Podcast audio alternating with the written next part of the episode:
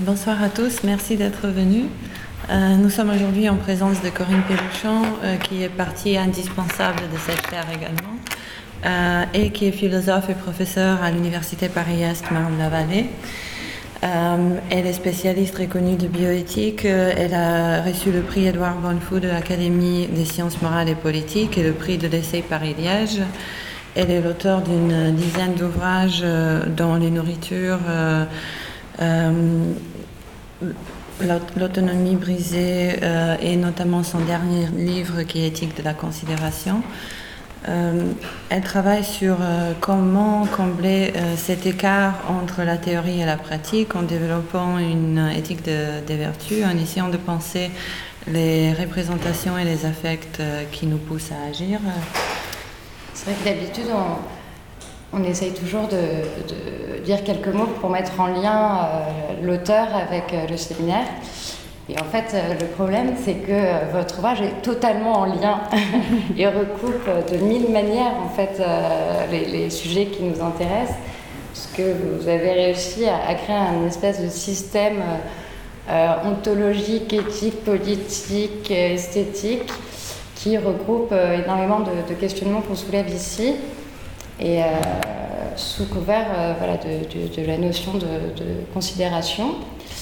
Et donc aujourd'hui, vous allez plus particulièrement peut-être parler euh, d'une partie du livre qui s'intéresse, en tout cas qui peut avoir un intérêt pratique pour le milieu du soin. Mais on vous conseille vraiment vivement de le lire parce que c'est hyper clair, je trouve. C'est assez bien écrit, on suit très très bien votre pensée. Et, euh, et vraiment, ça soulève voilà, toutes les questions euh, du, lien qu'on essaie de travailler entre souci de soi, souci des autres et du monde, euh, la question du, vécu, du savoir vécu incorporé, le dépassement des dualismes entre raison et, et, corps, etc. Et qui est vraiment. Donc je vous laisse la parole et puis on verra comment on arrive après à interagir avec. Donc euh, bonjour et merci euh, pour cette invitation. Alors donc je vais vous présenter en effet quelques idées de ce livre euh, qui sera en vente si vous voulez et j'ai intitulé ma conférence Considération, vulnérabilité, compassion dans le soin. Je vais essayer d'appliquer un certain nombre d'idées à la thématique du soin, puisque dans ce livre, euh, il ne s'agit pas seulement du soin, il s'agit aussi beaucoup d'environnement, de démocratie, d'animaux. Mais donc là, je vais euh, centrer mon propos, et j'espère que je vais y arriver, parce que je suis un petit peu fatiguée. Donc je m'excuse si ça se voit. Alors en introduction, deux, trois remarques. La première, je vais commencer par une définition très simple. Considérer cum sidus sideris, hein, cum avec sidus ces constellations d'étoiles. Considérer, c'est regarder quelque chose ou quelqu'un avec la même attention que s'il s'agissait d'une constellation d'étoiles. Autrement dit, il y a l'idée de l'attention qui individualise la personne qui est considérée. Donc ça veut dire que la considération, ce n'est pas tout à fait la même chose que le respect. Le respect, c'est le vocabulaire euh, du devoir, c'est accorder l'égale dignité à chaque être et euh, le respecter en tant que tel, dans sa dignité, c'est déjà beaucoup, vous me direz. Mais là, il s'agit d'un regard qui individualise la personne et qui va lui donner une place dans le monde. L'éthique étant aussi l'idée de la reconnaissance, pas seulement de la valeur propre des personnes ou des êtres, mais de leur donner une place et peut-être de les enjoindre à trouver leur place dans le monde. Et vous voyez que là, on, ça suppose de resituer une personne dans un ensemble commun. Alors, néanmoins, euh, bon, je pense que la considération dans le soin, on en parlera, qui est différente du respect, qui n'est pas seulement la reconnaissance, est presque un mot magique dans le soin où les personnes, euh, souvent souffrant aussi de maladies, de traitements qui ont des euh, effets esthétiques, euh, la maladie est un assaut ontologique, et eh bien c'est vrai qu'avoir quelqu'un qui vous considère et qui cherche vos besoins spécifiques et qui vous donne une place à un moment où on est en situation de vulnérabilité, ce n'est pas rien. Mais là, la spécificité de mon propos, ce n'est pas de se placer du point de vue de la personne considérée, c'est, on le fera, mais c'est surtout de se demander ce que requiert cette attitude qu'est la considération. Cette attitude globale qu'est la considération qui suppose une transformation de soi, c'est-à-dire qu'il y a un ensemble de traits moraux à acquérir qu'on appelait anciennement les vertus, mais moi la spécificité de mon travail et du sens de la considération, c'est que la considération n'est pas une vertu, mais l'attitude globale qui permet l'éclosion d'un ensemble de vertus dont vous avez sans doute déjà entendu parler. Je vais en prendre une, puisque Aristote la considère comme essentielle aux soins dans l'éthique à Nicomaque au livre 2, la prudence. Nous cherchons tous, qu'il s'agisse en politique, dans la manière de rendre la justice ou dans la médecine, un phronimos, un homme ou une femme qui soit prudent, c'est-à-dire qui euh, puisse déterminer le juste milieu, lequel n'existe pas dans le ciel des idées, mais est, lié à une situation et à une personne spécifique. Pour vous rappeler l'exemple que prend euh, Aristote, eh bien, le bon régime, c'est toujours un, moyen terme entre l'excès et le défaut, sauf que ce n'est pas la même mesure selon qu'on a un enfant ou un homme de 70 ans. Donc, ça veut dire que c'est la condition d'une bonne action vient de la capacité de la personne à viser le juste milieu. Bon, ça évidemment, ça semble magique. Nous cherchons tous le phronimos, nous l'attendons tous. Hein. Si vous le trouvez, surtout dites-le moi. Eh bien, et puis surtout, en plus, la, prudence est une vertu intellectuelle, hein. ce n'est pas une vertu euh, technique, hein. ce n'est pas euh, seulement les moyens proportionnés, comme dit euh, saint Thomas. Dans le moyen, on présente la fin. Il y a vraiment et c'est une, vertu qui est centrale pour la tempérance, qui est le fait de tenir, d'user de modération, de mesure, pour la justice, qui est le fait de s'estimer ni plus ni moins et d'estimer autrui euh, dans la répartition des biens, ni plus ni moins, dans aussi le courage, euh, qui est le fait de tenir la mesure. Vous avez vu courage, tempérance, justice, prudence, ces quatre vertus cardinales qu'on retrouve toujours. Bon, Aristote, il y a 13 vertus morales, 5 intellectuelles, mais c'est pas grave. En tout cas, voyez, les anciens, Aristote, il chérit la vertu de prudence et les autres. Pour lui, quand on en a une, on les a toutes. Sauf que, bon, ben moi je vais montrer que justement la prudence qui se situe au niveau éthique, des manières d'être, c'est-à-dire des traits moraux, qui sont à la fois un ensemble de représentations mais aussi d'émotions qui font que j'agis de manière telle et telle, et j'ai une disposition existe à agir de manière telle et telle, et que j'ai même du plaisir à faire le bien. Mais selon moi, eh bien, Aristote ne répond pas à une énigme majeure, même à deux. Un, euh, comment devient-on un homme prudent, une femme prudente hein? Il dit en regardant les hommes prudents, les modèles, et en prenant du plaisir à faire des actions prudentes. So what hein? Euh, Et comment transformer cette vertu intellectuelle en énergie? Le passage de la théorie à la pratique n'est pas clair non plus. Eh bien moi je pense, et ça va être un peu l'enjeu, c'est que pour que la mesure, l'éthique c'est une question de mesure, et en médecine c'est la question des moyens proportionnés à un traitement, à euh, l'évolution du malade et, au diagnostic. C'est aussi la question des limites au-delà desquelles un traitement est considéré comme euh, disproportionné au malade. C'est l'idée de la juste distance ni trop proche, mais pas trop indifférent, on est toujours dans quelque chose de très très subtil. Évidemment, il faut avoir le tact, il faut viser le juste milieu, il faut savoir quand dire quelque chose et comment. Vous voyez, vraiment, la prudence est essentielle. Eh bien, je pense que la prudence, elle ne tombe pas comme cela, et elle suppose une attitude euh, que je vais décrire en me situant non pas seulement sur le plan de l'éthique, des manières d'être à acquérir, des biens que l'on chérit, bien sûr, ça, cette, euh, ce volet-là qui euh, est important, je vais en parler, je vais même le développer, mais je vais surtout montrer que la considération suppose une expérience de l'incommensurable, un rapport à soi par un rapport à ce qui me dépasse. Rassurez-vous, ce qui me dépasse, ce ne sera pas Dieu, ce sera le monde commun. Et vous voyez, dans considération, ça veut dire qu'il y a l'idée d'un rapport à soi qui suppose une pesée des affects, qui suppose une connaissance et même une vigilance intérieure, qui va beaucoup plus loin que le fait seulement d'estimer le juste milieu pour quelque chose.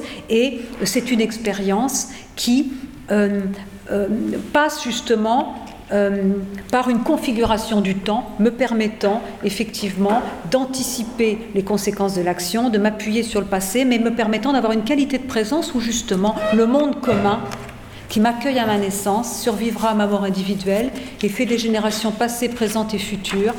Ce monde commun et cet infini par rapport auquel je me sens fini va euh, justement me permettre de garder ma place.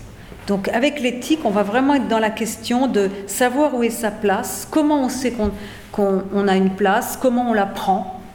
Et c'est ça que je vais essayer de développer, mais je voulais juste vous dire ce qu'il y a dans le mot considération et comment euh, je vais décrire ce processus de transformation de soi qui comporte un volet d'autosubjectivation qu'on pourrait appeler l'autonomie morale, l'identification des biens auxquels je tiens et qui structure mon caractère, lequel n'est pas lié à ma psychologie, mais aux biens que je chéris. Ça, je reprends ça à Platon.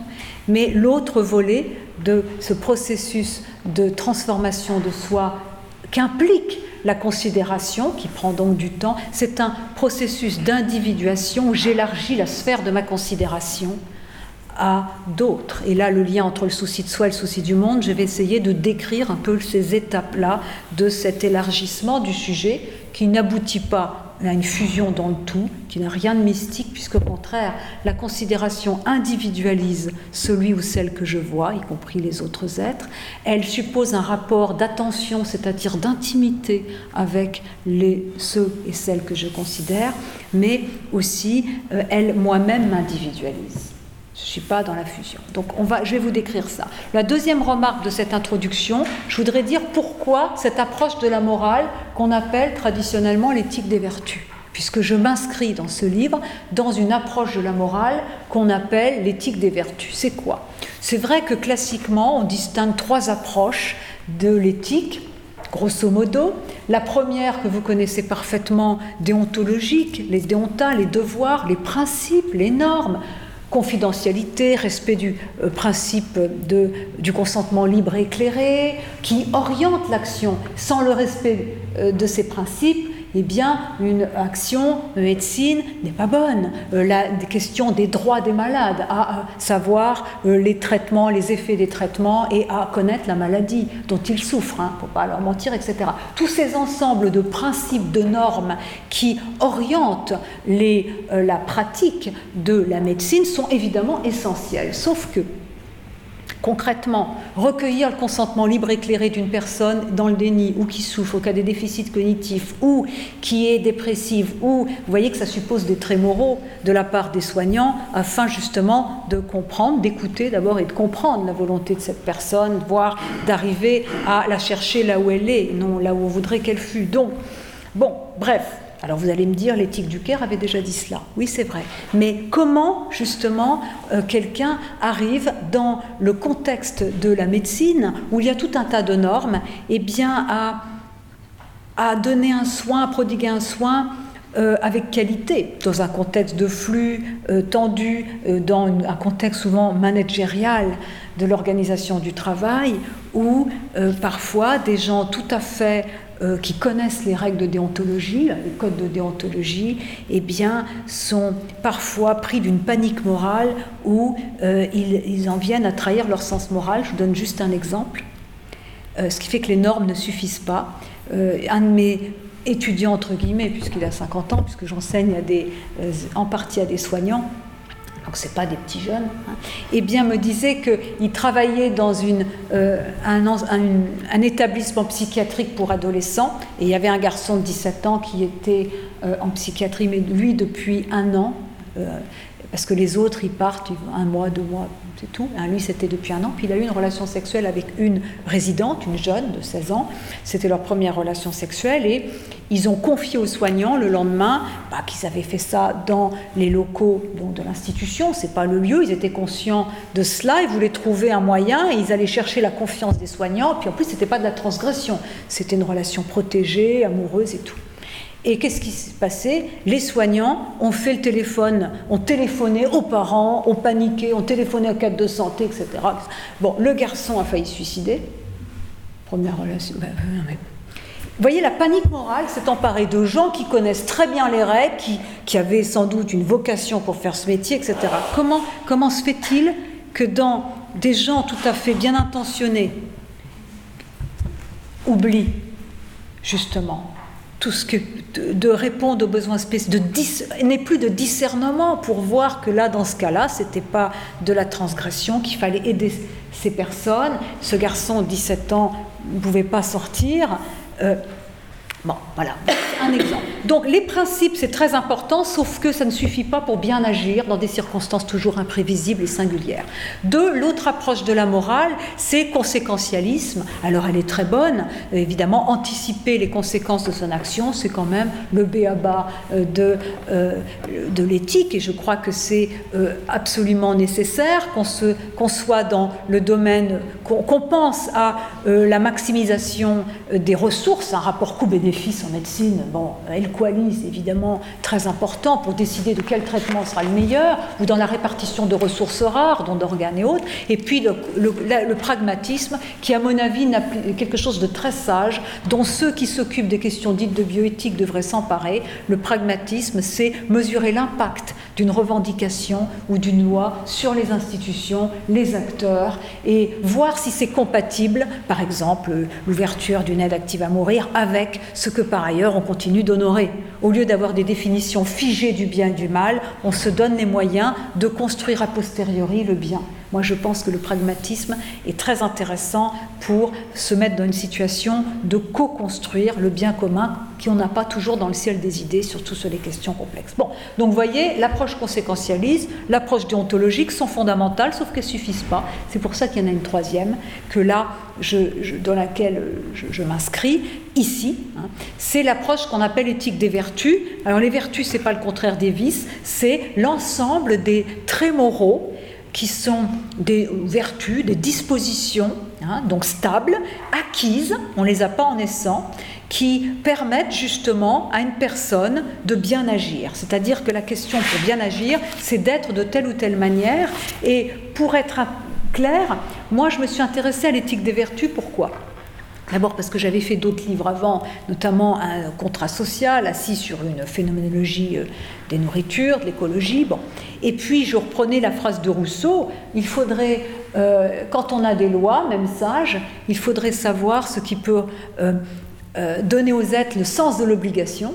Hein. Une fois que vous savez ce qui est bien, il faut déjà incorporer les normes pour justement qu'elles ne soient pas des contraintes externes auquel on va se soustraire de temps en temps.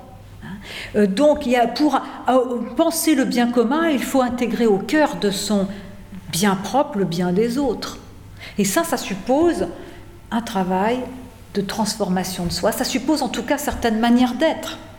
Et vous voyez que dans le contexte de la médecine, puisque je, cible un peu ça, c'est vrai que beaucoup de, surtout avec la tarification à l'activité, dont on espère au passage que ça va dégager, hein, puisque c'est une promesse de l'actuel ministre, eh bien, la tarification à l'activité, vous savez bien que mettez au défi les soignants bah, de parfois faire des actes qui pouvaient rapporter, plutôt que des actes qui soient bénéfiques aux euh, malades. Et puis, de manière générale, la médecine, comme la politique, tout rapport à autrui, tout gouvernement des autres et tout, toute situation où on a malgré tout une responsabilité envers des autres dont la vie vous est confiée, avec des décisions lourdes, bah, est une situation de pouvoir. En tout cas, où on peut être tenté par la toute-puissance, par la domination, par le fait de définir à la place de l'autre ses besoins, par le mépris. Bref, donc ça veut dire que pour échapper à la domination, d'abord il faut savoir que c'est une tentation, et puis deux, qu'est-ce qui peut arracher quelqu'un à la domination? C'est une grande question. Et qui fait que justement, il va bien se conduire. Et que c'est. voyez Et qui résistera aussi à des contraintes à mal travailler, qui existent aujourd'hui dans l'organisation managériale du soin, voilà. Donc il faut équiper les êtres psychiquement, pas seulement intellectuellement, pour que justement ils puissent éviter de trahir leur sens moral. En médecine, on a un rapport avec l'ingratitude des corps parfois, avec la violence de la maladie, avec la violence de la vie, avec la mort. Et beaucoup de soignants, parfois, même très compétents euh, au niveau technique, ont du mal à accepter d'échouer, ce qu'ils appellent échouer. C'est en fait pas toujours échouer, c'est simplement que ils ne gagnent pas contre la maladie. Donc là, mais je parlerai aussi de la nécessité peut-être, pas seulement de faire un soin avec considération, mais de recevoir un soin avec considération. Il se peut que, même dans la maladie chronique en tout cas, ou même dans la maladie ou dans la, crise existentielle, se joue aussi la possibilité d'une normativité, de la construction d'une autonomie comme normativité, d'une manière de retrouver sa capacité d'agir.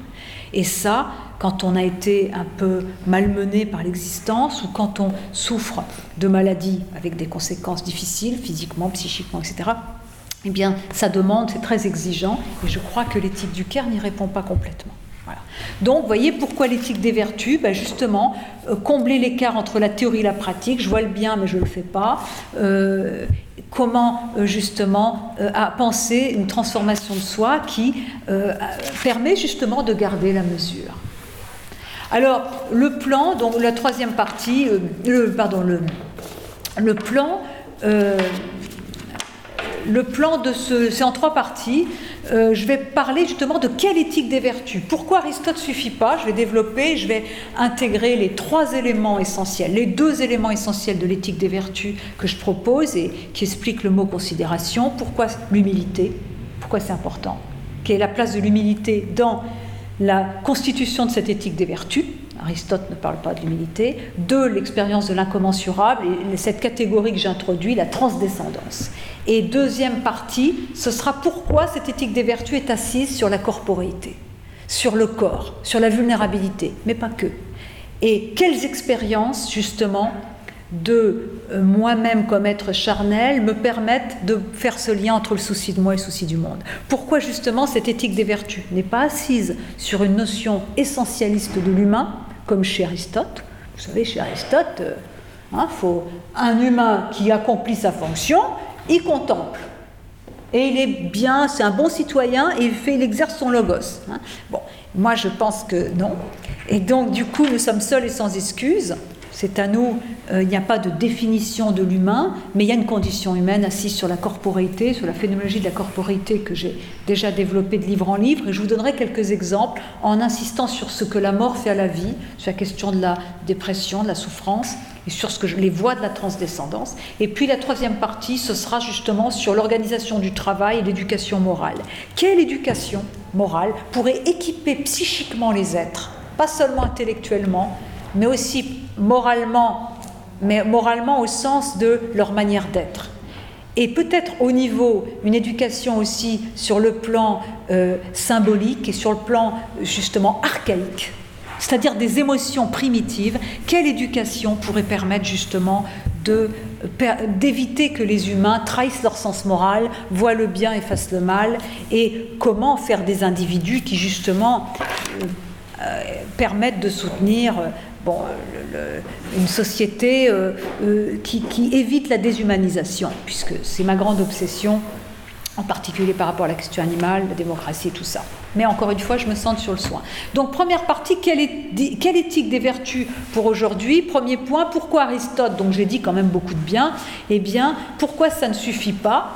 Et pourquoi justement on n'arrive pas à comprendre chez Aristote comment toutes ces belles vertus, magnanimité, courage, douceur, euh, justice, tempérance, euh, enfin j'en oublie, hein, euh, sagesse, etc., comment elles tiennent ensemble dans une belle unité, puisque pour lui on en a une, on les a toutes, hein. ou alors on les a pas.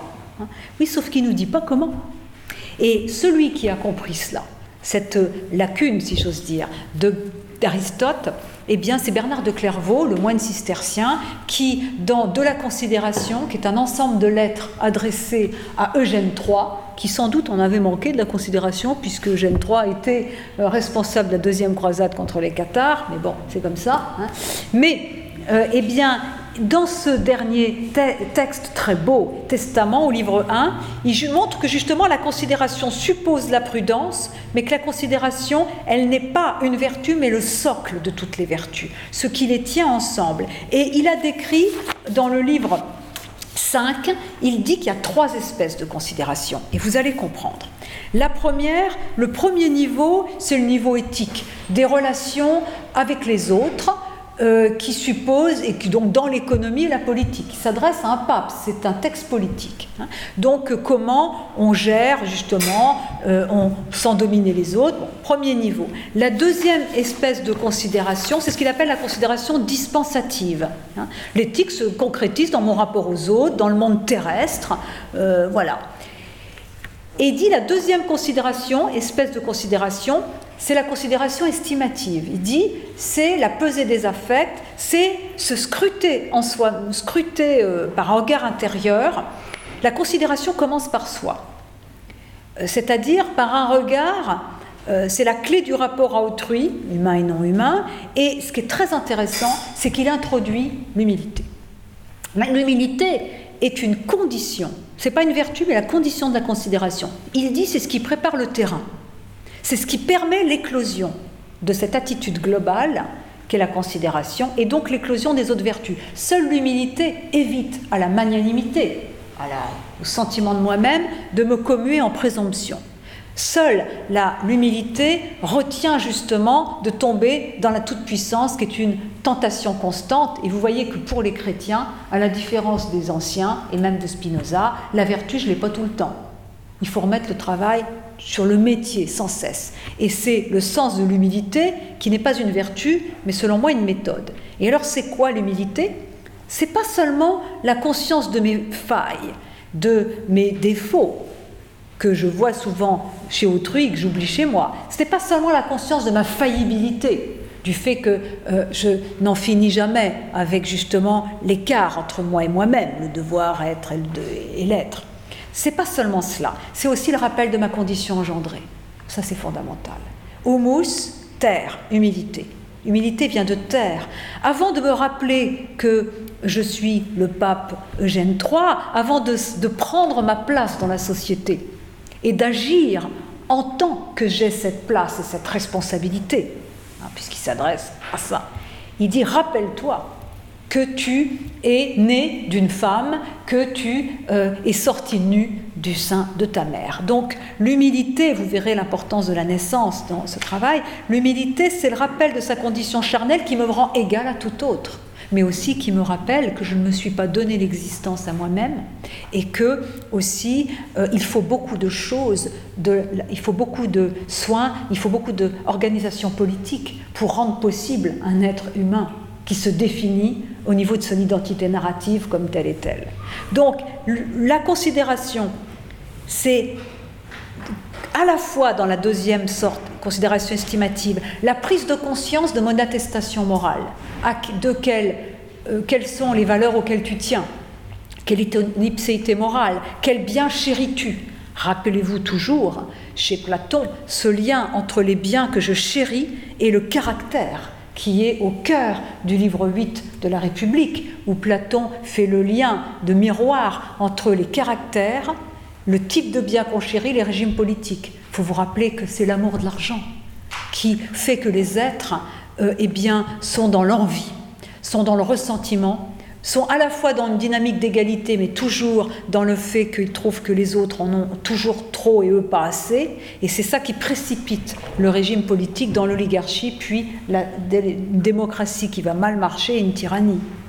Donc l'amour des biens explique justement le euh, type d'individu, et rappelez-vous aussi le livre 5 des lois, quand Platon dit que pour honorer son âme, honorer son âme, prendre souci de soi, c'est pas seulement sculpter euh, son moi pour s'arracher, comme les stoïciens diront plus tard, aux vicissitudes de la fortune, c'est honorer des biens qui justement, euh, dont tu veux aussi que les autres les partagent, la vérité et la justice, qui seul éradique l'envie de ressentiment. Au passage, Platon avait compris que l'individualisme n'était pas le fait de caractère psychologique mauvais, mais était lié aussi au bien que l'on chérit ou pas, et qui structure hein, son, son, âme. Hein. Ça, c'est vraiment qui structure sa, sa psychologie. Mais voyez, l'attestation morale suffit pas. La bonne délibération platonico-aristotélicienne ne suffit pas pour construire la considération. La considération suppose aussi cette remise en question de soi-même et cette prise de conscience de ce que nous avons en commun avec les autres et qui est une, quand même une opacité liée au corps et une vulnérabilité. Alors que chez les anciens, vulnérabilité, il ne faut pas en faire trop. Hein. L'humilité non plus. Euh, la magnanimité, chez Aristote, n'est jamais présomptueuse, enfin c'est ce qu'il dit. Enfin, il ne parle pas d'humilité avec cette expérience d'une expérience d'une humiliation que Bernard de Clairvaux décrit très parfaitement très parfaitement dans un livre qui s'appelle Les degrés d'humilité et de l'orgueil, où il parle de l'humilité comme un breuvage amer. qui seul permet de sortir les aromates, ça permet de sortir de soi quelque chose et enlève la poutre qui est l'orgueil et la toute-puissance. Donc l'apport des chrétiens est intéressant. Enfin, troisième espèce de considération que Bernard de Clairvaux appelle contemplative et qui tient les autres, hein, qui permet justement de garder la mesure, d'éviter la toute-puissance et de gouverner les autres sans être dans le pouvoir ou la domination, eh bien, euh, c'est la considération contemplative. Ça veut dire quoi? Pour Bernard de Clairvaux, seul le rapport personnel, la transcendance à Dieu, me permet de garder la mesure. Bon, on n'est pas étonné, c'est un moine cistercien. Ça veut dire quoi? Ça veut dire que, vous voyez, on n'est pas dans le plan seulement de l'éthique, pour garder la mesure, il faut faire l'expérience d'un incommensurable, d'une transcendance. Alors moi, j'ai gardé cette structure, sauf que, excusez-moi l'expression, j'ai enlevé Dieu, j'ai mis le monde commun. Vous allez me dire, quel geste. Mais oui, la considération, au lieu de, de faire une transascendance, un mouvement de bas en haut, où seul le rapport personnel à Dieu me permettrait de garder ma mesure, eh bien, et me donnerait l'idée de ma condition finie, euh, du fait que je suis là seulement pour servir, hein, parce qu'on retrouve toutes ces métaphores hein, dans le texte de Clairvaux, eh bien moi je pars de ce que j'appelle, en piquant le mot à Jean Val, la transdescendance. C'est-à-dire que ce n'est pas un mouvement de bas en haut vers ce qui échappe à la rationalité, c'est plutôt un mouvement de descente à l'intérieur de moi, d'approfondissement de, moi-même comme être charnel, et ça va pas au-delà de la rationalité, mais plutôt toucher l'infrarationnel, le sentir dans sa dimension pathique, dans la dimension archaïque que qui célèbre mon être avec le monde dans les sensations, mais qui évidemment travaillait quand je mange, quand je suis malade, quand je vis justement au niveau corporel avant la représentation. Et ça reprend tout le travail précédent que j'avais fait euh, d'une phénoménologie de la non-constitution. Mais voyez, la transdescendance, c'est quoi? C'est l'expérience du monde commun, du fait que je ne suis pas seul au monde, du fait que quand je nais, je, et quand je, je, suis, je, je nais, j'arrive dans un monde qui était plus vieux que moi, qui survivra sans doute, qui survivra à ma mort individuelle, qui fait des générations passées, présentes, futures, et cette conscience d'appartenir à un monde commun, qui est comme une transcendance dans l'immanence, eh bien, cette conscience d'appartenir au monde commun, elle n'est pas abstraite.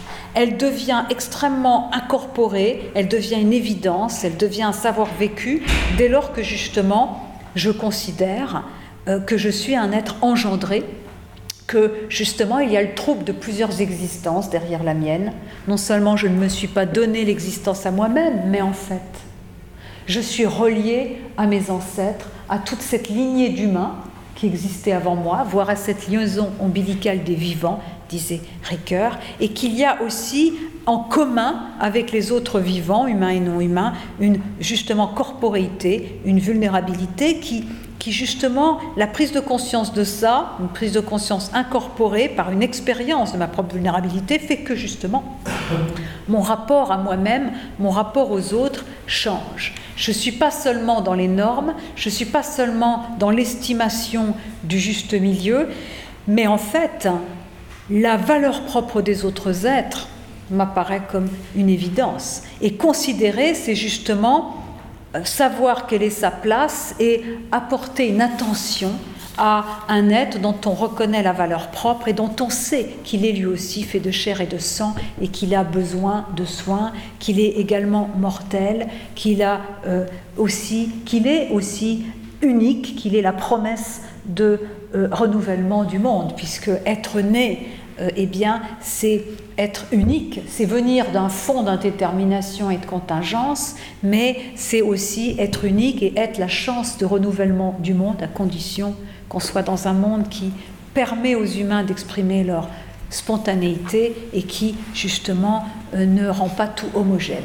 Mais voyez donc voilà, le monde commun, eh bien, c'est une expérience que je fais il y a plusieurs voies, plusieurs expériences me permettant justement d'approfondir cette conscience de moi, non pas comme être libre, comme être projet, mais dans ma réceptivité et plus loin que ça, dans justement ce qui me constitue à des niveaux pas seulement intellectuels, mais également sensibles et également archaïques, puisque dès qu'on touche le corps, on est dans l'archaïque aussi.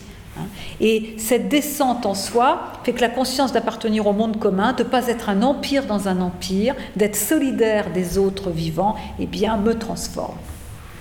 Donc il y a euh, non seulement avec l'amour de certains biens, il y a euh, ce que Platon, mais comme Spinoza avait vu, un changement des désirs, un changement du régime de son affectivité. Les affects sont pas seulement psychologiques, qui sont seconds. La gratitude, l'amour du monde, la joie, Spinoza, naissent de le fait que mes intérêts ne sont pas seulement à moi, mais j'intègre les intérêts du monde, de la nature, au cœur de mon existence. La considération, elle tient en une formule, si vous voulez. Vivre, c'est vivre deux, on le savait, dès qu'on mange. Enfin, là, il y a une corporéité du sujet, nous ne sommes pas seulement volonté, conscience, nous avons une matérialité, une pesanteur, nous occupons de la place. Et vivre, c'est toujours vivre avec. Dès que je mange, je suis en contact avec les autres humains et non humains, j'occupe une place. Donc il y a l'idée du partage de l'espace, du partage des droits. Hein, le droit, c'est vraiment aussi cette question d'habiter, de faire place, cohabiter, qui a beaucoup de résonance aujourd'hui avec la question des migrants. Vivre, c'est vivre deux, c'est vivre avec et c'est vivre pour. La considération, c'est justement quand l'horizon de mes pensées, de mes actes, c'est aussi ce monde commun que je cherche à transmettre ou dont je veux transmettre ce qui tient pour moi. Et vous voyez à la fois dans la considération le lien entre l'attestation, à quoi crois-tu? Toi qui es seul et sans excuse, qui n'as pas dans le ciel des idées ni dans une religion les clés pour te conduire, à quoi tiens-tu? C'est ça ce que tu es. Mais aussi, quand tu vis, qu'est-ce que justement comment tu promeus ce à quoi tu tiens, qu'est-ce que tu transmets euh, dans le monde en agissant ici et maintenant. Puisque la considération, c'est pas, vous voyez, comme si le plan existentiel spirituel était euh, en dehors de la vie ici et maintenant, c'est dans les activités même les plus humbles que justement se joue ce rapport à moi par le rapport à l'incommensurable. Donc, et ce qui change par rapport aux éthiques voyez, traditionnelles et rationnelles, c'est que là, la rationalité prend en charge quelque chose qui est également à un niveau euh, pas seulement euh, intellectuel, mais aussi affectif et aussi euh, lié aux émotions primitives. Et ce sera déjà mon deuxième point, la transdescendance, il que je me dépêche, eh bien pourquoi c'est lié à la corporité, je l'ai dit un petit peu, mais aussi parce que dans le corps, eh bien, euh, même dans le pâtir, dans la passivité euh, qu'on peut éprouver, dans la douleur, etc., c'est quand même moi. Mon identité se fait aussi, en tout cas, il y a une convocation de l'individu à trouver ou retrouver son autonormativité, ses capacités d'agir, y compris quand elles sont compromises dans la maladie. En tout cas, vous voyez, et surtout les exemples que je prends, euh, notamment je prends l'exemple de ceux qu'on appelle malencontreusement les handicapés psychiques. Vous savez, ces gens qui ne sont pas psychotiques, mais qui, en raison de maltraitance dans l'enfance et autres, eh bien, ont des problèmes voilà, à l'école, tout ça, et c'est terrible qu'on les appelle handicapés psychiques. Hein. Mais, euh, et du coup, c'est vrai que ce sont des êtres, euh, je pense que la, enfin, la plupart, euh, j'avais visité des centres à Besançon où il y avait ces personnes-là, et c'est très intéressant, parce que c'est des gens pleins de vie, évidemment très révoltés, très abîmés, et le soin, quand on les materne trop, ils deviennent violents. C'est-à-dire que l'idée que justement, le care, c'est bien, c'est un moment, mais ce n'est peut-être qu'un moment. Au bout d'un certain temps, surtout quelqu'un qui a été abîmé, beaucoup de viols, hein, euh, par les parents, tout ça, eh bien, euh, il faut qu'il apprenne à se réparer au-delà de lui-même pour ne pas épouser seulement les valeurs de la consommation, de la production, euh, tout cela. Et, aussi pour lui apprendre à accepter de rompre des liens. Donc il y a vraiment l'idée de l'ipséité, c'est le lien, il faut vraiment les couper. Hein. Et puis l'idée de les, de les responsabiliser pour qu'ils trouvent une place dans le monde et une estime d'eux-mêmes. Et ce qui marchait très bien, évidemment ça me fait très plaisir, ah bah, c'est le rapport aux animaux. C'était non seulement parce que le rapport aux animaux touche le niveau pathique, le niveau de la réconciliation, et que les animaux ne vous jugent pas, hein, que vous soyez agrégé ou pas, donc vous pouvez rater l'agrégation, hein, votre chat vous aime toujours autant, mais, bien, mais en plus, euh, c'est vraiment, il y a l'idée aussi qui s'occupe d'un autre être, qui en plus, et dont je fais jamais le tour. Un animal, on fait jamais le tour. Donc c'est vraiment un apprentissage de l'altérité. Et c'est vraiment très intéressant cette idée-là Mais dans les crises psychiques, dans les, crises existentielles, là aussi, l'ipséité est en jeu. Ça peut être même l'occasion de redéfinir des priorités qui donnent des contours à justement une autonomie redéfinie comme autonormativité. Mais ce sur quoi je voudrais insister, c'est sur que c'est l'idée de la mort. J'ai parlé de la naissance qui installe l'intersubjectivité au cœur du sujet, qui est aussi la promesse que chacun est de renouveler le monde, mais aussi euh, l'enfant, le nouveau-né est le symbole de la considération, puisque à travers lui, on voit que vivre, c'est vivre pour. Et euh, mais à un, degré finalement accessible à tous, mais aussi le nouveau-né nous enjoint à nous demander ce que nous, si nous, nous avons tenu les promesses de renouvellement du monde que nous étions, ou bien si nous sommes enfermés dans la routine, dans la répétition, et si nous avons accepté euh, justement d'être transformés en robots. Mais je voudrais insister ici sur ce que la mort fait à la vie. Dans une pensée qui articule voyez, l'éthique comme transformation de soi, une expérience de l'incommensurable, où, vraiment on est au cœur de ce qui peut donner l'art de la mesure, forcément la question de la mort euh, est bien fondamentale. Et vous savez que pour Heidegger, c'est ça, c'est la, la possibilité de l'impossibilité de mon existence qui explique l'ontologie du souci, qui, où je ne suis que pour moi parce que la peur, la, certitude, la possibilité que je puisse finir, eh bien, me décide à euh, donner existence à ce qui euh, compte pour moi, mais c'est une ontologie quand même marquée par le souci de soi. Et moi, justement, je ne pense pas euh, la mort comme la fin du monde, ma mort individuelle comme la fin du monde, et je ne pense pas la mort euh, je, pense, si vous voulez, comme Lévinas et Derrida plus tard, d'abord la mort comme radical abandon et comme une, comme une aporie, non pas comme une borne, mais comme une aporie, c'est-à-dire quelque chose euh, que l'on ne peut pas vraiment anticiper, mais surtout, mais qui ne casse pas le sens, qui n'empêche pas qu'il y ait un rapport au monde, mais surtout que euh, c'est le, penser la mort à partir du temps, mais un temps qui n'est pas seulement le mien, mais qui est le temps qui me déborde en amont et en aval. Et dans ses cours sur la mort et le temps, Lévinas citait euh, justement Bergson qui parle d'une humanité qui galope avant moi, après moi, et qui montre que justement la mort me confronte à une impossibilité. Hein, je ne peux pas l'anticiper. Euh, et euh, eh bien, et, toutes les personnes qui ont accompagné des, personnes en fin de vie savent à quel point, euh, à un moment, on peut dire je serai comme ça à la fin de vie, mais euh, souvent on ne fait pas du tout ce qu'on avait imaginé. Nul ne peut savoir comment on réagira à, l'approche de sa mort, mais plus fondamentalement ici, euh, ma mortalité, même comme, comme rapte, m'ouvre justement à ce monde commun qui me dépasse, à ma descendance, à ce monde qui est plus vieux que moi et euh, qui survivra à ma mort individuelle. Alors que chez Heidegger, vraiment, la mort, c'est l'anéantissement, la mort de l'individu et la fin du monde.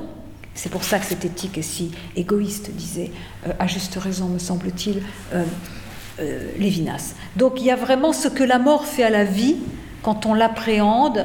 Euh, c'est aussi quelque chose de fondamental pour euh, penser cet art de la mesure qu'est la considération. Alors, dernier point, puisqu'il faut, quand même que je termine j'irai assez vite, sur le rapport à l'organisation sociale et l'éducation morale, l'organisation politique. Euh, effectivement, la considération, je pense que c'est important de la frotter à une autre notion qui est proche mais qui est quand même différente, c'est celle de reconnaissance. La considération, c'est quand j'agis, j'honore la vie. J'agis pas seulement pour moi. Il y a le souci du monde, voir l'amour du monde comme monde commun au cœur de mes actions. Et au lieu de me faire oublier la personne, le malade que j'ai devant moi, cet horizon du monde commun, au contraire, me permet d'avoir un rapport d'intimité avec. C'est ça, la considération. Cum sideris. Il faut jamais oublier le cum. Hein. Sinon, je suis dans la sidération. Mais ce n'est pas, pas là donc la reconnaissance. Néanmoins, pour avoir cette considération qui a des degrés, qui culmine dans l'engagement en faveur d'une cause, qui culmine dans l'engagement politique, mais qui peut aussi avoir des degrés beaucoup plus fermés, où on n'a pas cette pensée du monde commun et des animaux constants. Hein, ça peut être, euh, il y a une forme inférieure, mais essentielle que j'appelle la convivance. Et puis le, le nourrisson montre bien qu'on peut avoir cette considération sans aller jusqu'à un élargissement de la sphère de sa considération à tous les vivants, ce qui pourtant est au cœur de la considération en raison de la corporalité que nous avons en commun avec eux. Mais néanmoins, vous voyez, la considération qui a des degrés, c'est pas la reconnaissance, mais peut-on avoir la considération si on n'a pas eu quelques gratifications, si on n'a pas fait un parcours de la reconnaissance? Bien plus dans notre monde, l'attestation, l'ipséité morale sont mises en compétition, sont questionnées par le travail, par le rapport à autrui.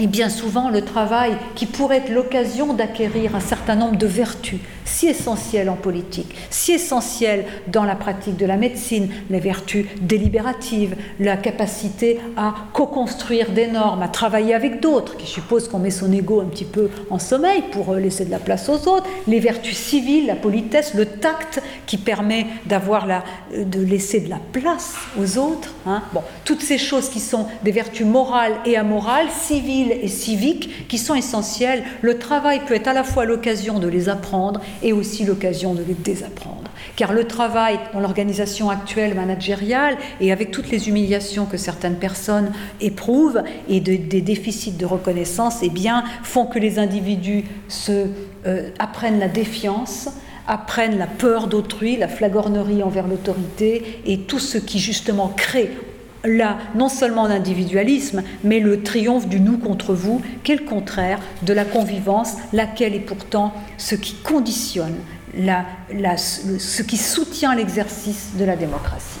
Car on parle de démocratie, d'institutions, tout ça, mais avant le contrat social, avant les institutions, il y a tout ce, le désir de vivre ensemble et la capacité à vivre ensemble. Et dans notre société, elle est souvent cassée. Donc l'organisation du travail est très importante, à la fois au niveau de l'apprentissage de son autonomie morale, laquelle suppose qu'on travaille sans penser seulement à soi, mais en ayant l'horizon, l'amour du monde commun comme horizon. Mais évidemment, ça suppose des étapes. Et puis j'ai intégré dans cette éthique des vertus ce que je trouve qui n'a pas été assez intégré dans les éthiques néo-aristotéliciennes, c'est les pulsions c'est la dimension pulsionnelle et inconsciente, le fait que euh, bah, les, pulsions, on ne les domine pas, on peut les refouler, et c'est dramatique, et souvent, et, surtout, on peut les, en changer l'objet. Et tout le travail, justement, c'est d'équiper aussi les êtres afin qu'ils traversent les émotions négatives, la peur de la mort, l'impuissance, la honte, et traverser les émotions négatives, ça suppose justement d'être équipé psychiquement pour résister à justement au refoulement, au déni, à la dissociation entre la raison et les émotions, au clivage, lesquels qui sont des stratégies psychologiques qui expliquent l'insensibilité. Vous savez, tout le monde aujourd'hui sait par exemple que les, animaux souffrent chaque jour, chaque seconde. Aujourd'hui, depuis que je parle, combien Et peu de gens changent leur style de vie. Pourquoi? Bah, Parce que justement, ils mettent en place des stratégies psychologiques pour justement ne pas tenir compte de ce que pourtant ils savent. Et l'humain est dans beaucoup de dérapages, beaucoup de maltraitance. Il n'y a pas forcément des choses intentionnelles et des gens mauvaises. Hein, il y, a, il y a quelques petits pervers, c'est sûr. Mais dans l'ensemble, c'est aussi que les êtres psychiquement ne se sont pas équipés suffisamment pour justement traverser, partager des émotions négatives et en faire quelque chose. Et c'est vraiment important. Donc, voilà, le travail. Et enfin, l'éducation morale, et je conclurai par ça, c'est quelle éducation morale pourrait permettre justement la pratique de la considération à différents niveaux, à différents degrés, dans les circonstances de la vie, quand on est malade, quand on est soignant, évidemment dans les exercices, dans les, métiers où on a, on a un certain pouvoir sur des aides dont la vie nous est confiée. Et moi, dans ma tête, évidemment, comment faire pour que les êtres intègrent au cœur de leur intérêt propre l'intérêt commun, en particulier l'intérêt des animaux. Alors, euh, eh bien, quel type d'éducation Il y a vraiment une réflexion sur justement, pas seulement créer des cerveaux sur pattes, moi j'en connais plein des cerveaux sur pattes, hein, mais euh, ils sont pas forcément, euh, ils n'ont pas d'empathie, euh, ils n'ont pas forcément justement ce noyau mammal de l'empathie qu'est cette identification pré-rationnelle et pré-réflexive à tout être sentant qui souffre indépendamment de l'identité sociale que j'ai. Hein. Et là encore, les animaux, le rapport aux animaux et l'apprentissage, l'école de la compassion est une, voie privilégiée de la transdescendance. Mais donc les animaux sont vraiment nos professeurs d'altérité.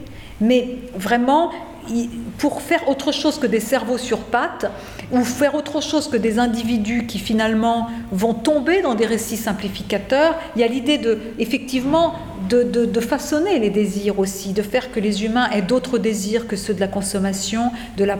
Euh, de la production, de l'ego, hein, qu'ils aient justement ce souci du monde commun. Et ça, bon, je vais chercher chez Rousseau un certain nombre de choses. Mais il y a aussi euh, le rapport au symbolique et euh, le rôle de la littérature, et ça je, pense que ça peut vous intéresser, vous médecins. Martin Nussbaum a écrit de très beaux textes là-dessus, sur le fait que le jugement moral, c'est pas simple. Ça suppose euh, d'apprécier les situations complexes et euh, la littérature nous éduque, nous rend pas vertueux, mais nous éduque à la complexité des jugements moraux et aussi à la prise en compte des contextes et aussi à la fragilité du bien, laquelle est liée au fait que les individus dans la vraie vie sont pris entre des dilemmes, dans des dilemmes moraux, avec des, entre des principes également importants. Et aussi le fait que l'alliance entre le bonheur et la vertu est souvent compromis par les circonstances. La vraie vie, c'est ça.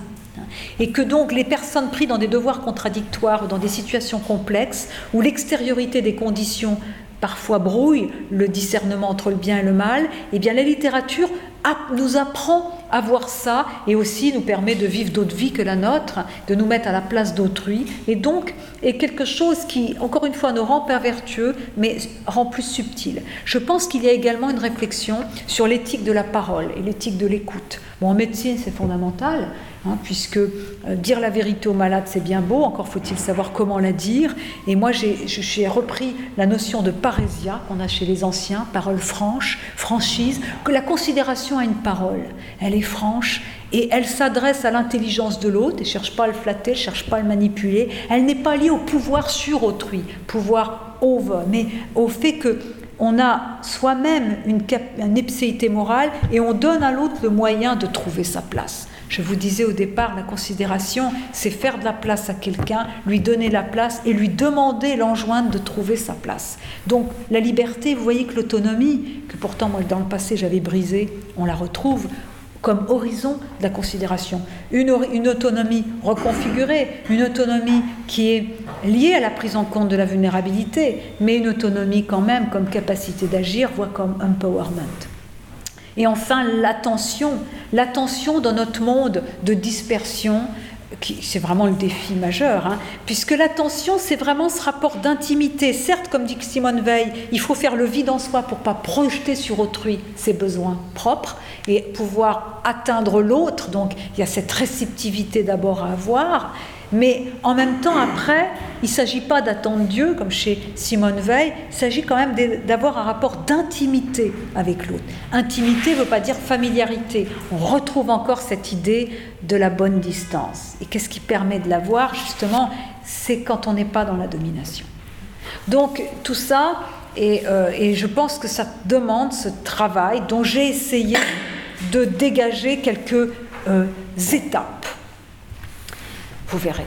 Alors en conclusion, eh euh, on pourrait dire que je vais juste vous euh, citer un, un, texte sur la compassion que j'ai trouvé pour vous qui vient de Yves Bonnefoy sur les peintures noires de Goya. Il parle d'un chien et il dit Dans cet univers où nous avons à survivre, une jungle où il ne s'agirait que donc d'apaiser des faim ou de se terrer, quelle raison y aurait-il de faire tant soit peu attention à cette bête qui disparaît comme elle était apparue, aussi peu marquante qu'un maigre buisson sur la route ou une pierre parmi des pierres En cet intérêt qui s'est maintenu, en regardant ce chien, ou qui vient de naître, là où plus rien ne semble exister que comme oubli ou déni de tout sentiment humain, constaté dans le peintre Goya qui s'est risqué à ce vide, dans son rapport à soi le plus évidemment instinctif et réfléchi, la persistance de ce qu'il faut bien appeler un mouvement ne serait-il qu'ébauché de compassion Je vous remercie.